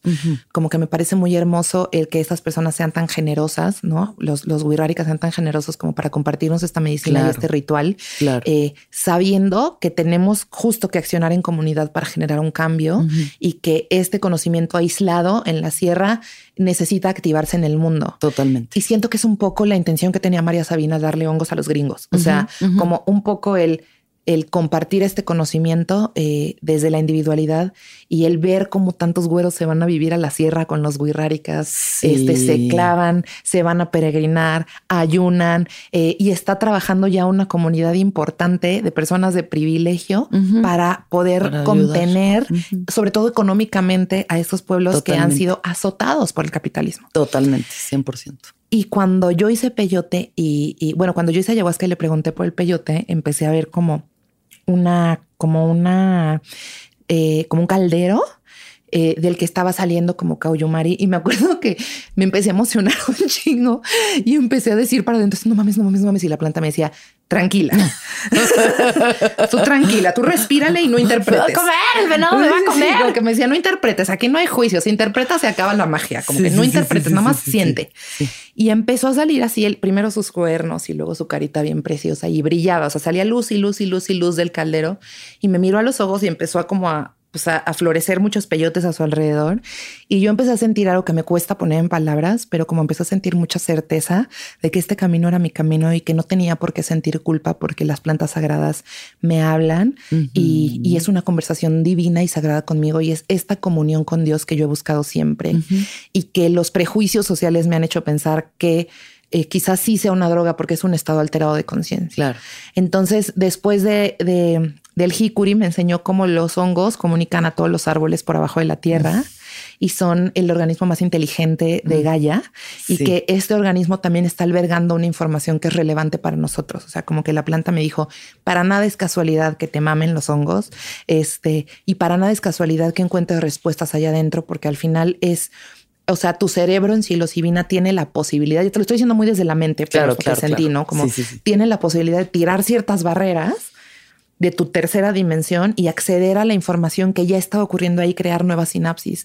De la misma manera en que se crean nuevas sinapsis entre las raíces de los árboles, se crean nuevas sinapsis en tu cerebro. Bueno, te lo digo y se me pone la piel mm, así. Y luego me enseñó el cannabis, ¿no? Que yo tenía pánico de que me dijera, deja de ser tan marihuana. Y me enseñó el cannabis que me encantó y me dio miedo. Porque era esta planta así como con brazos de cannabis, este que era como un cuerpo, pero todo era cannabis y me enseñó sus, o sea, como que tenía muchos ojos, era como una pintura de Alex Gray, tenía ojos en todas las plantas. Y entendí que el cannabis era una vibración un, poco más densa que los hongos y el peyote. Eh, y por densa me refiero tal cual a, la diferencia entre un jugo de naranja y un atole, o sea, que era más complicada de atravesar, menos ligera, como más espesa, se movía más lento, pero también tenía otra información. Entonces, como que hubo ahí una sanación muy del si a ti te habla el cannabis, eh, escúchalo, ¿no? Sí, totalmente. O sea, como no, como despójate de esta culpa para que puedas observar eh, que más bien los elementos de la tierra en tu cuerpo lo que merecen es un equilibrio más allá que un castigo o que la culpa de consumir o lo que mereces es un equilibrio entre el agua y el fuego y la tierra y el aire, ¿no? Si tú todo el tiempo le estás metiendo fuego a tus pulmones, pues hay un desequilibrio, ¿no? Pero si hay fuego, pero también hay agua, pero también hay tierra, pero también hay aire. Tú, tu propio equilibrio, tu propio centrarte te va a permitir saber cuál es la medicina para ti en este momento. Totalmente. Sí, yo también esa relación con el cannabis, que pues bueno, ambas somos consumidoras de cannabis. Embajadoras de marca. Embajadoras de marca desde hace muchos, muchos años. Eh, también he tenido de pronto esa relación, ¿no? Que, que hay momentos donde me he alejado un poco y otros donde me conflictúa, que digo, tengo demasiada dependencia, este, me estará haciendo mal, estaré robándome de mi presente cada vez que me pongo pacheca. Y mm, y claro que ha tenido que ver con sí, tener una relación mucho más respetuosa con la planta, no abusar de ella como no abuso de ninguna otra planta maestra, reconocerla como planta maestra, porque creo que justo como el cannabis es algo que tenemos tan a la, mano. siempre y tan lo hacemos en cualquier situación y no es como algo tan ritualístico ni ceremonial, le perdemos mucho el respeto. Y ahora que estamos ya como cada vez más cerca de la legalización, tenemos que recordar que es una planta maestra y una compañera que de verdad nos ha alivianado durante muchos, muchos años y sobre todo viviendo encerrados en cubos de cemento, tener de vuelta ese contacto con la naturaleza. Es, es, eso, es lo que nos hace decir, ay, ok, ya, tranquilo, ¿no? Y bueno, el otro día me comí una galletona y me puse bien pacheco, no nona, y me empezó a dar miedo bajar las escaleras, ¿no? que me va a corretear el fantasma. me empezó a dar mucha risa que me diera miedo bajar las escaleras porque empecé a sentir como de, claro, eh, muchas veces olvido que la planta me está mostrando algo de mí. Claro. ¿No? Y como, como la diferencia entre usar y no usar una planta como medicina es estar dispuesta a escuchar el mensaje. Exacto. Y creo que el, parar y que muchas veces a mí el cannabis me ha ayudado como a poder detenerme y llorar o a poder eh, detenerme y enojarme o a poder eh, hablar desde la mayor serenidad o incluso a poder contactar, porque hay mucha gente que me dice que me pongo muy paranoica y creo que es ahí alojamos un poco de resistencia del mensaje que tiene la planta para nosotros. Esperamos que siempre nos relaje y nos deje deli y cuando hace otras cosas es porque nos está hablando nuestra propia psique y nuestra propia necesidad. Sí, es como de pronto pensar, ay no, estos pensamientos extraños que me están poseyendo, no es cierto, eres tú, eres tú, todo eres tú. Solamente le sube al volumen a ciertas cosas. Esa paranoia es tu paranoia, esa ansiedad es tu ansiedad, ¿no? Esa risa es tu risa, o sea, todo, todo eres tú, nada más como que te lo pone en la cara, ¿no? Sí, o sea, pude entender cuál era mi relación con el espacio que estoy habitando mm. por estar bien pachecona y tener miedo a bajar las escaleras. Y dije, ah, ok, o sea, me está mostrando que igual hacia afuera de, la puerta de mi apartamento no me siento tan segura como creo. Y está bien, pues, o sea, un poco lo que yo recomiendo para la banda que se pase de lanza y se ponga bien loca de su pachecota es que le respiren a la pacheca también, que la pacheca también eh, agradece lo sensorial, es decir, los olores ricos, el agua, el contacto descalzo con la tierra, la naturaleza, etcétera, y que lo que sea que le esté diciendo a la planta, lo escuchen. Claro. Porque así es como la podemos utilizar como medicina. Sí. Y respeto, siempre respeto. O sea, como que cada quien sabe su consumo, pero yo sí me he dado cuenta de que también eso, la presencia es importante, la conciencia es importante, la sobriedad es importante. Y aunque nos guste vivir en estados alterados de conciencia y en este, en esta empresa Sonoro seguiremos haciendo contenido sobre estados alterados de conciencia, también la presencia y la conciencia es, es eso, también es un estado alterado. O sea, de pronto ya pasamos tan poco tiempo en la sobriedad que también es un estado alterado de conciencia, ¿no?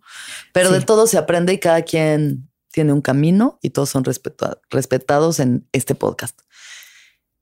¿Qué opinas del sapo? Háganlo ya. Todos. Eso decía yo hasta que un par de personas se mal viajaron bien duro y dije no, no todo el mundo hágalo ya.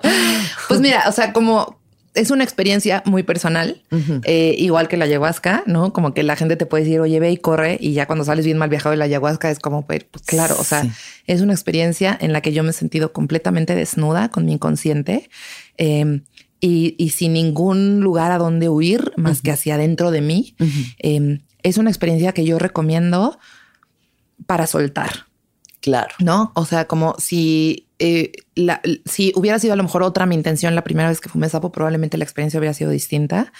Em, pero yo fui como con una intención muy, muy clara, que además la, facilitadora en ese momento como que eh, eh, también sumó a ello, que me dijo, si no sueltas, no la vas a pasar bien.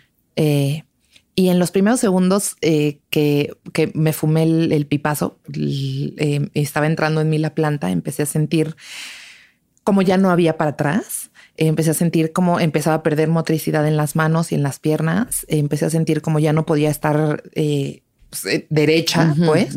Em, y empecé a entender de qué se trata el soltar, que es eso, el soltar al vacío.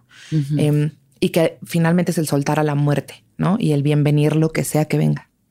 Y para mí, esa primera vez, como no tenía expectativas, pues fue mucho más fácil hacerlo porque me dejé llevar hasta donde pude y, los cuencos que tocaba Janina, yo interpretaba que eran un alien que me cantaba así gigante en la quinta dimensión, en un lugar que era como tecnológico, pero de naturaleza, así muy mágico. Y la canción obviamente era sobre el amor incondicional y, un poco el no hay nada que perdonar. Esa ha sido mi experiencia con el sapo, ¿no? Como que mm. hay muchas... Em, interpretaciones y creencias que yo tengo en mi cabeza que tienen que ver con el, con el otorgar o recibir el perdón. Y la planta lo que me enseñaba es que otorgar y recibir el perdón es una idea que tenemos en la mente, pero no está ocurriendo en el amor incondicional, porque en el amor incondicional no hay nada que perdonar, porque todo es mm. amor. Mm. ¿No? Y entonces un poco era como tu padre te ama eh, y era tu padre, tu padre biológico, pero también tu padre cósmico, ¿no? Y ese amor que que yo en ese momento interpreté como, como un orgasmo cósmico, o sea, como un estado de placer ni siquiera corpóreo, o sea, un estado de placer máximo, en, eh, de éxtasis y de, y de saber como de sentirme profundamente orgullosa de mí por saber que no pasa nada si me dejo ir y si me suelto al, al, al lo desconocido. Ahora, volverlo a fumar ha sido otra historia. O sea, cada vez que yo tengo esa pipa enfrente. ¿Cuántas veces has fumado? Lo he hecho tres veces. Eh, y cada vez que yo he tenido esa pipa enfrente, lo he hecho tres veces y la última vez fue hace dos años. O sea, cada vez que yo he tenido esa pipa enfrente, he sentido como me va a cargar la tía de las muchachas y ha requerido absolutamente todo lo que tengo en mí el fumármela. O sea, como que Janina ha sido como de, oye, fúmatela o vete, así. no, y yo, y creo que em, es normal que el ego resista eh, el ayahuasca me ha hecho, me ha llevado de una manera como un poco menos abrupta a estos mismos lugares, a este mismo estado como de compenetración con el cosmos absoluta. Em, pero creo que el sapo me sirvió muchísimo y, ha sido un excelente maestro y sigue siendo un excelente maestro para aprender sobre mi, propia liberación. O sea, a partir de, de ese fume empecé a escuchar mi voz más profundamente y empecé a ejercer em, mi estar en este mundo de una manera más certera y más concreta. Y yo creo que tiene que ver con el dejarme de sentir culpable por quien soy. Un poco lo que el sapo me dijo es, dude, fine con quién eres. Todo bien. Todo bien. Todo bien.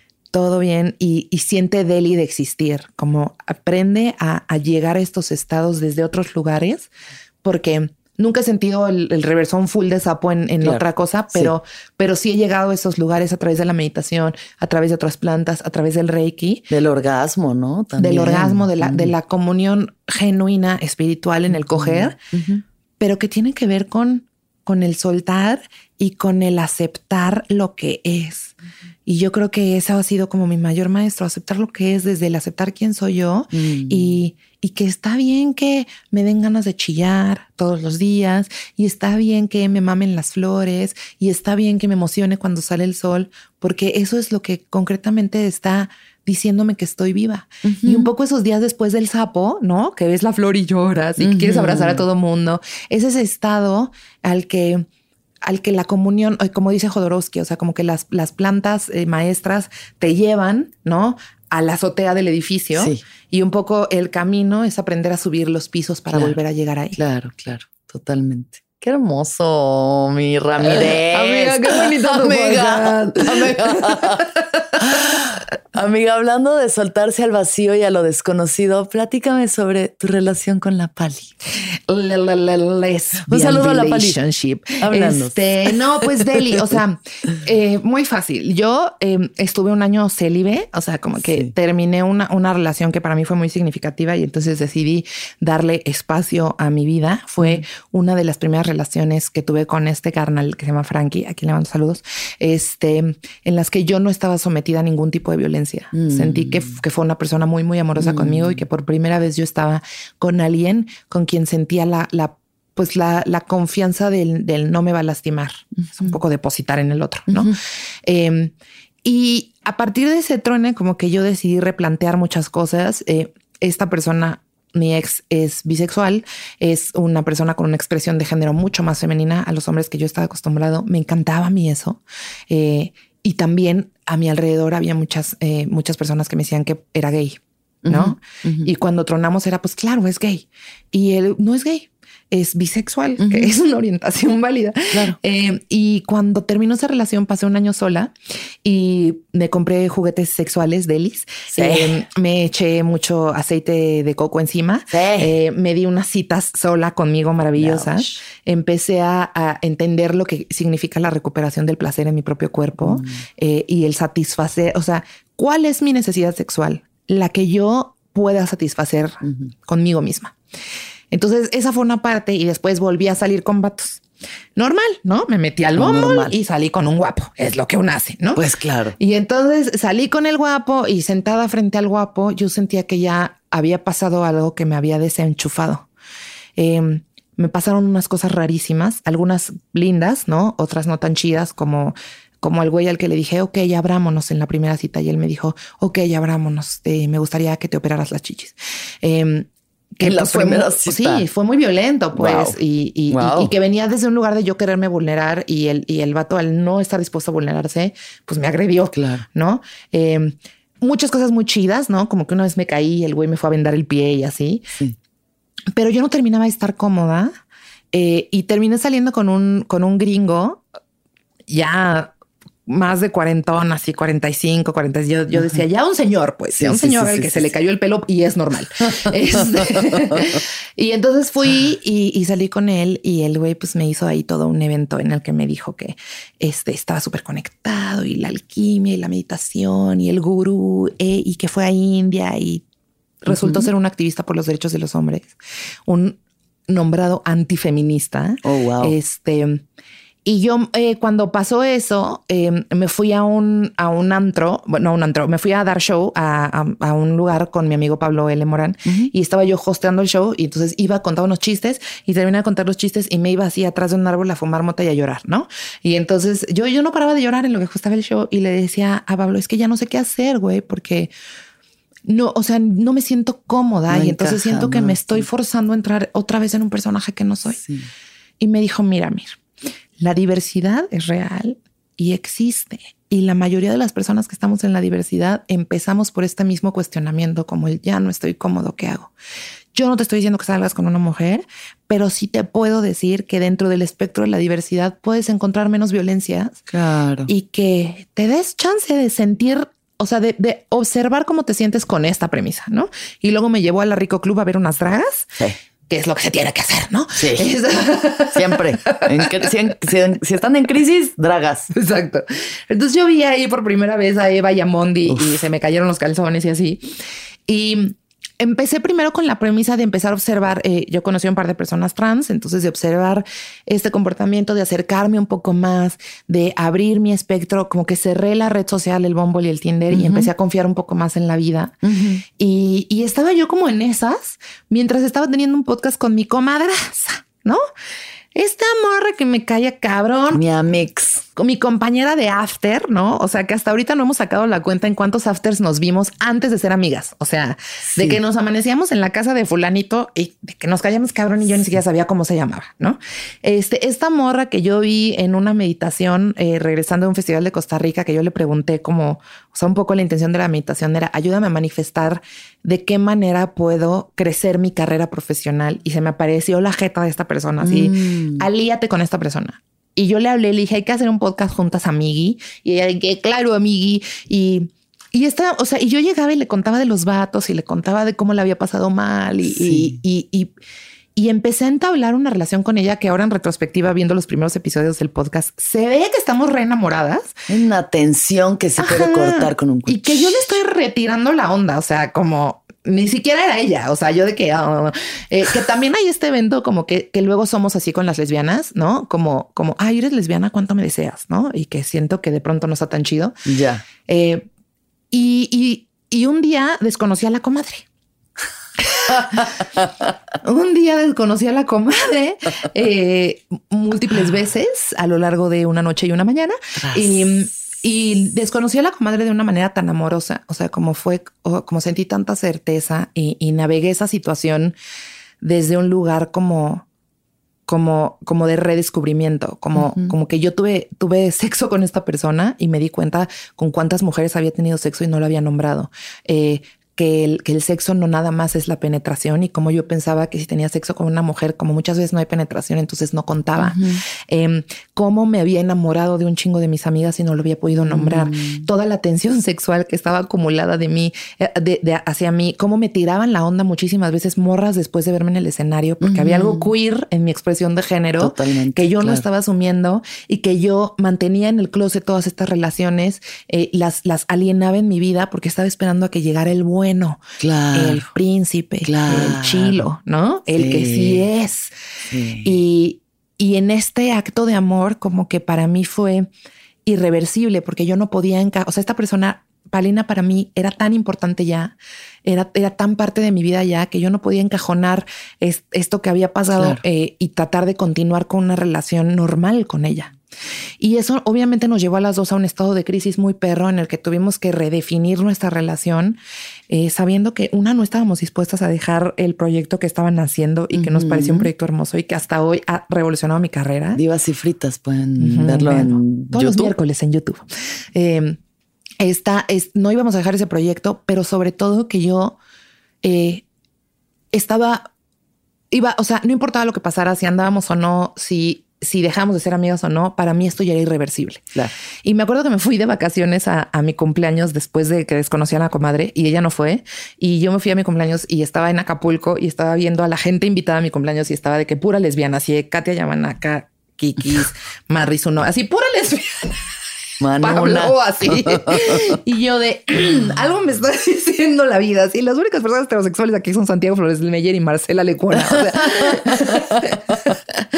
y como que em, a partir de ahí asumimos responsabilidad. Ella estaba en una relación, una relación con una morra que yo quería mucho y que para mí fue muy duro eh, eh, el, tener que tomar distancia y aprender que eso a mí no me correspondía y que si ella tenía que terminar por lo que tuviera que terminar, yo tenía que poner espacio. Claro.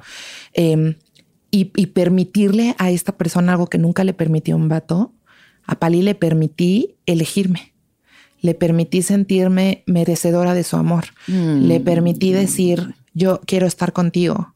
Y desde el día uno, yo nunca he estado con una persona que yo nunca había estado con una persona que no tuviera un conflicto con el compromiso. Yo siempre estaba con gente que me decía, bueno, sí, pero no te vas a enamorar, pero vamos muy rápido, pero cuidado, pero yo no quiero un compromiso, pero, o sea, pero no somos nada, pero nada más hay que coger, pero, o sea, había como muchas barreras en la interpretación de solo la intimidad. Sí. Y, lo que pasó con Paulina fue completamente contrario, o sea, fue como yo estoy dentro y ya, y no hay nada en medio. Y lo que pase a partir de eso va a ser la construcción de nuestra vida juntas. Entonces, por eso fue, por eso las lesbianas se mudan tan rápido juntas, porque no hay, no hay una barrera en la que la construcción de la masculinidad, que es mi interpretación de las cosas, que la construcción de la masculinidad tiene que ver con la no vulnerabilidad. Y creo que lo que pasa entre mujeres es que eso no existe y un poco se bajan las defensas. Eh, no quiere decir que entre mujeres no nos lastimemos, pero que, que no estamos echándole la culpa al compromiso de todos nuestros dolores emocionales, sino que el compromiso es una responsabilidad afectiva muy profunda y distinta. Y después eh, tomamos un curso de poliamor con Alicia Delicia, un, mm. poco, un poco porque yo no quería ser partícipe de una relación monógama que pensara que todos los acuerdos están predeterminados solo porque somos monógamos, sino empezar a generar y a gestionar acuerdos de cero que nos permitieran negociar los términos y condiciones de nuestra relación independientemente si cogemos o no con más personas. Bueno, Entonces, eso a mí me ayudó como también a decir, ah, güey, hay espacio en mi relación para mi bisexualidad puedo yo compartirle a esta persona si en algún momento me gusta un vato. ¿No? no es castigada mi orientación sexual. Ah, claro, estoy con una persona que es una lesbiana a la que le encantan las mujeres y no estoy esperando ser absolutamente el centro de su vida, ¿no? Y sé que hay espacio en esta relación que si a ella le gusta o le prende otra persona me lo pueda decir, solo en el diálogo, ¿no? Y a partir de ahí se pueda tomar una decisión. Estoy con alguien que eh, o sea, mi novia, por ejemplo, nos echamos en la pandemia toda todo True Blood y a mí, pues True Blood me prende, ¿no? Porque me prenden los vampiros. Vampiros sexys ver y coger y sacar los colmillos. Este, y como que veíamos así los cuerpos deliciosos de toda la gente en True Blood y ella me, troleaba así como de, uy, ¿te gusta el Eric Foreman? Y yo, mi amor, hay que hacer un tribilín con el Eric Foreman. Y como que el, el poder estar en una relación en la que mi orientación sexual no se castigue. Claro. Y que, y un poco lo que nos enseñó Alicia era como estos, estos tres picos en la relación que nunca va a ser perfecta y que todo el tiempo se tiene que negociar y que nada es rosa porque el amor romántico nos pinta puras mentiras, pero que tiene intimidad, compromiso y pasión. Mm. Y que muchas veces pensamos que con la pasión es suficiente o que con la pasión y la intimidad es suficiente, which is fine, ¿no? Pero creo que cuando se completa el triángulo, cuando hay un compromiso y hay intimidad y hay pasión, hay espacio para ser de manera individual. Hay espacio para negociar de manera individual. Eh, no ha sido fácil porque tenemos tantos proyectos juntas y la admiro tanto y me gusta trabajar tanto con ella y soy tan codependiente que me es muy fácil eh, meterme como en mi relación y ya no querer nada más. Pero ha sido un proceso súper bonito el ver ella cómo florece en su propio arte y en lo que quiere hacer y el poder darme chance de yo seguir floreciendo en el mío y colaborar y hacer cosas que nos nutren y no, en mi experiencia, lo que más me ha enriquecido esta relación es que no está estorbando el quiero o no quiero estar, porque ya estamos. Ya está. Y entonces a partir de ahí, ajá, a partir de ahí, bueno, ¿quieres o no un perro? ¿no? Nos vamos o no de la casa. ¿Te gustaría o no ir a la playa? Pero ya no hay una negociación constante de, puta, le voy a decir que sí vamos a la playa, pero no voy a pensar que soy súper intensa porque las morras que quieren a la playa son súper intensas. Claro, como no hay este desmerecimiento constante del amor, sino como yo sé que me merezco ir a la playa con mi ser amado y ya no hay negociación. Me encanta. La negociación está en el cuándo y el cómo. Total. Una contención. Sí, creo que esa parte es súper bonita y creo que la otra parte que me llena por completo es la posibilidad de eh, sentir que merezco llevar a cabo mis sueños en mis propios términos. Y uno de mis sueños más grandes eh, ha sido tener un show de cabaret. Entonces, a través de la pandemia y a raíz de la pandemia, hicimos un show en la casa que nació para hacer algo que se pudiera adaptar un poco más al Zoom que el stand-up. Y a partir de ahí empezamos a escribir canciones y empezamos a escribir sketches y empezamos a hacer lo que nos parecía divertido en ese momento y creamos un, show de varieté en el que pues las dos cantamos y las dos bailamos y las dos contamos chistes y me siento muy afortunada de poder compartir mi vida con alguien eh, a quien también le gusta el mismo arte que yo y que también disfruta de la comedia. Y en lugar de sentirme culpable por compartir, lo que hacemos es eh, llevarlo a los escenarios, ¿no? Eh, tuvimos la posibilidad de llevarlo a la caja popular y lo que hicimos fue rompernos la madre en ese escenario para que la gente se riera. Ah, y yo creo que ahí para mí hay mucha magia. Ay, qué maravilla. Mi Ramírez, qué magia. ¿Cómo te sientes ahora? Pues muy feliz, eh, con mucha certeza, como por ejemplo, pienso en este show en la Caja Popular, ¿no? Y pienso, ah, eh, empezamos con un sketch en el que, que escribimos entre Palina, Emiliano y yo, que se trata de, que Palina es pues Bárbara de Regil, ¿no? Entonces está haciendo planchas y diciendo cómo tienes que conectar con tu secuestrador y mirarlo a los ojos cuando te encajuele, ¿no? Y este, y luego se levanta y dice, y ahora vamos a patear un jamón serrano. Entonces pintamos un jamón serrano así de cartón. Entonces un jamón serrano el tamaño de Palina. Entonces yo le detengo el jamón serrano y Palina empieza a patear el jamón serrano como si, como si fuera su secuestrador. Este, y, y yo me acuerdo de ese momento, ¿no? De cómo la gente estaba en la caja popular de que...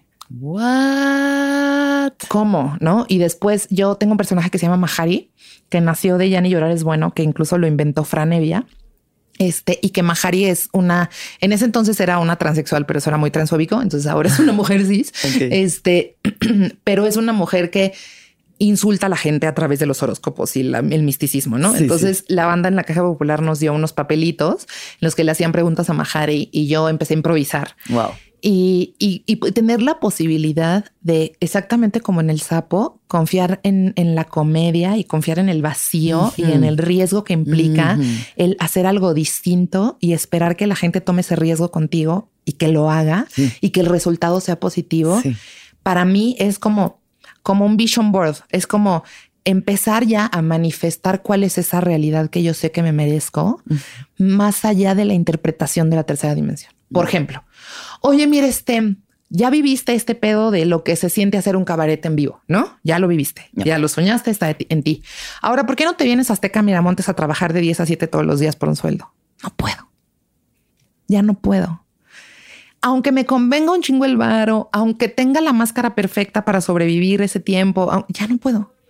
O sea, cuando te acerca, cuando yo me acerco, en cuanto más me acerco a mis sueños y a lo que quiero hacer, más claros son los nos. Claro, sí, sí, sí, sí, sí. Entonces así me siento como el camino de mi propia liberación, el camino de la liberación de mi Ramírez está lleno de nos eh, que van a implicar otras puertas que se abran. Y hace rato que estábamos fuera del aire, decía a Alexis, es que hay que confiar en tu corazón en la pandemia. Y claro que la OMS no lo, no lo, pues no, lo, menciona. No lo menciona jamás, ni una sola vez. Como algo válido, pero, pero sí creo que el, el poder eh, aprender a oxigenar tu corazón, a llevarle aire a tu corazón, a escuchar tu latido cardíaco, a, detenerte en el silencio para escuchar qué es lo que quiere. Por ejemplo, tengo esta propuesta matrimonial de pareja, de trabajo y me detengo a ver qué dice mi corazón. Muchas veces mi corazón me dice que sí a cosas que yo no sabía que iba a decir que sí, y me dice que no a cosas que yo creía que iba a decir que sí. Y el hacerme caso ha tenido resultados infalibles. Claro, sí. Entonces me siento tranquila con eso. O sea, no tengo certeza de que voy a tener de qué vivir en dos meses. No tengo certeza de nada, pero lo que sí tengo certeza es que merezco una vida bonita que estoy manifestando desde aquí y ahora. Totalmente, amiga. Y confiar en el vacío. Y confiar en la vacío. Muchas gracias, mi Ramírez. Pregunta rápida. Tra, tra, tra, tra, tra, tra, tra, tra. Preguntas rápidas, Mir. Sí, adelante. ¿Cuándo fue la última vez que lloraste? Eh, antier. Antier. Antier chillé porque, eh, por una pendejada, obviamente. No me acuerdo por qué, pero creo que lo que sentí fue una descarga así muy fuerte de, de una tristeza como que traía torada y era en la mañana. No es cierto, fue ayer en la mañana. Como que me desperté de que quiero al parque con mucha ansiedad. Quiero al parque, quiero hacer no sé qué muy temprano. Y como que me detuve tantito y me puse a llorar y dije, uy, cabrón, siento esa tristeza. Y en lugar de pelearme con la tristeza, dije como que pase, que pase la descarga. Y entonces me di chance y chillé y sentí deli media hora después. Deli. Deli. ¿Qué es lo que más feliz te hace? Eh, la comedia, el escenario, la, el proceso de la escritura cómica me mama. O sea, crear algo desde cero, el arte y el amor y mi perrito.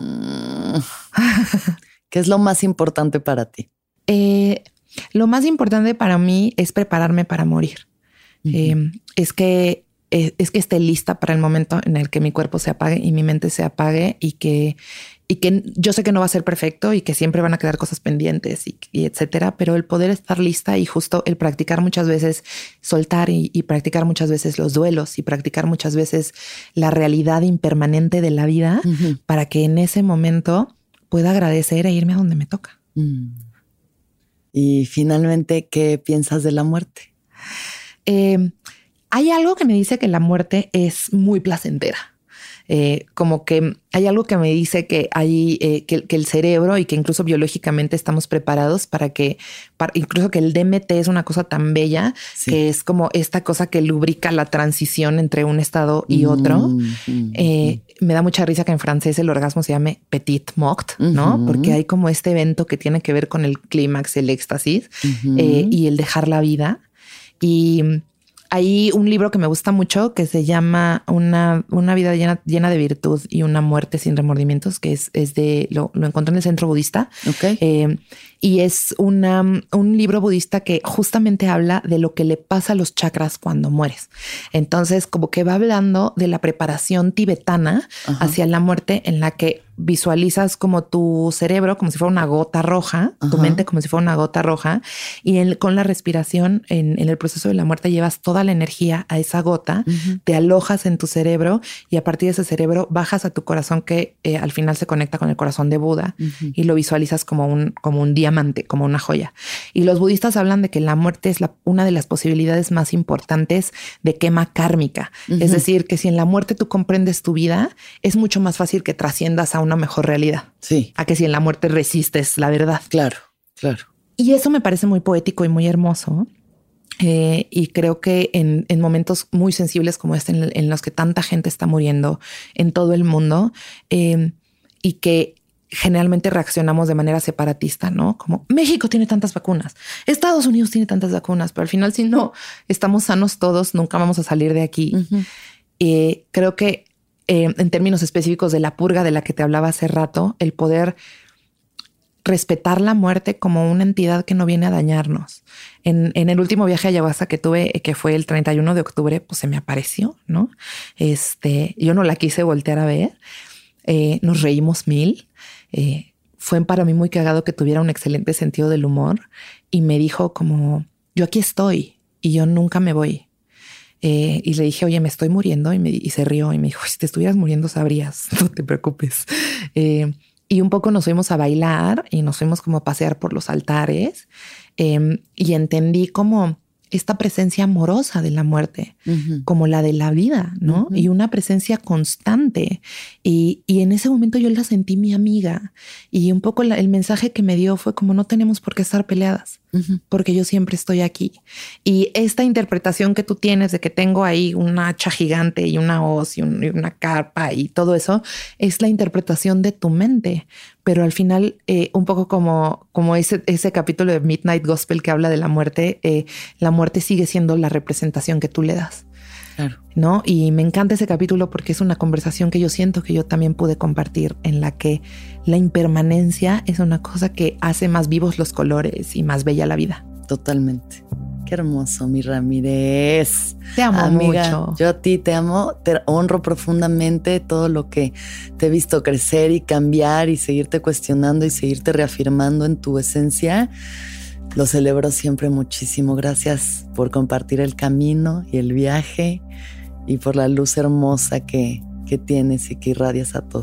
Ay, amiga, muchas gracias a ti por hacer este espacio seguro y tienes un podcast que le encanta a muchísima gente y que todo el mundo me dice como como y, ahora lo compruebo, como qué hermosa entrevistadora eres porque porque te abres eh, eh, a que pase lo que pase y eso se me hace súper chido. Confiando en el vacío. Sí, te amo mucho y te admiro muchísimo. Y a ti. Y que todos los seres sean felices, que todos los seres sean felices, que todos los seres sean felices. Y ni modo. Y. ¿Escuchaste el viaje? Suscríbete en Spotify, Apple o donde estés escuchando este programa. Ahí encontrarás todas mis charlas pasadas y las futuras. Si te gustó el viaje, entra a sonoromedia.com para encontrar más programas como este y otros muy diferentes.